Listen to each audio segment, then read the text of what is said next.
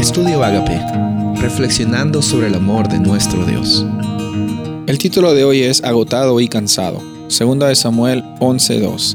Al atardecer David se levantó de su lecho y se paseaba por el terrado de la casa del rey, y desde el terrado vio una mujer que se estaba bañando, y la mujer era de un aspecto muy hermoso. En 2 Samuel 11 vemos de que el pueblo de Israel estaba saliendo a la batalla y David decidió no ir a la batalla. David decidió quedarse y descansar, quizás eh, sintiéndose justificado por las cosas que había hecho y que necesitaba descansar. No hay nada malo en descansar.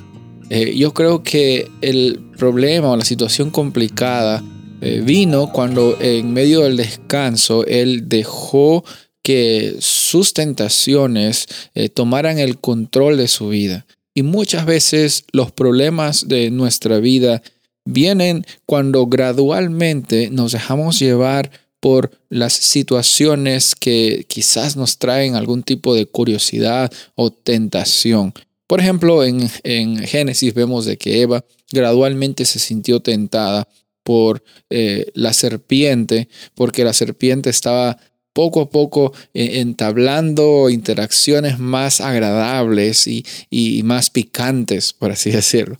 Y en nuestra vida pasamos por situaciones muy similares en las cuales nos hemos arrepentido de las cosas que hemos hecho y al mismo tiempo nos dimos cuenta que en el momento en que estábamos no era el lugar donde teníamos que estar, ni era tampoco el momento en la situación y el lugar donde necesitábamos estar para tener una tranquilidad en nuestro corazón.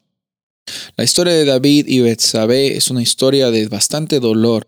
Dolor por parte de David, dolor por parte de Betsabé, la familia, por incluso el esposo que muere y nos muestra sobre la realidad que es una realidad humana cuando no tenemos a Dios en nuestros corazones. Es más, muchas veces cuando pasamos por situaciones complicadas y muy complejas y profundas en nuestra vida, muchas veces nuestro impulso es tratar de esconder las cosas, tratar de, de aparentar que no pasó nada.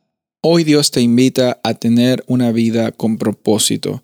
Está bien descansar, a veces estamos agotados y cansados, quizás por las situaciones que estamos viviendo, pero no es excusa para vivir una vida de dejarnos en cada momento llevar por las tentaciones y las dificultades. ¿Por qué? Porque en primer lugar las tentaciones no tienen poder sobre nosotros cuando tenemos siempre la realidad de la libertad y nuestra identidad en Cristo Jesús. Quiero invitarte a que descanses en Dios, que descanses con propósito reconociendo de que Él nos da la libertad, Él te ayuda a ti a salir adelante y siempre te da fuerzas cuando sientes que no las tienes.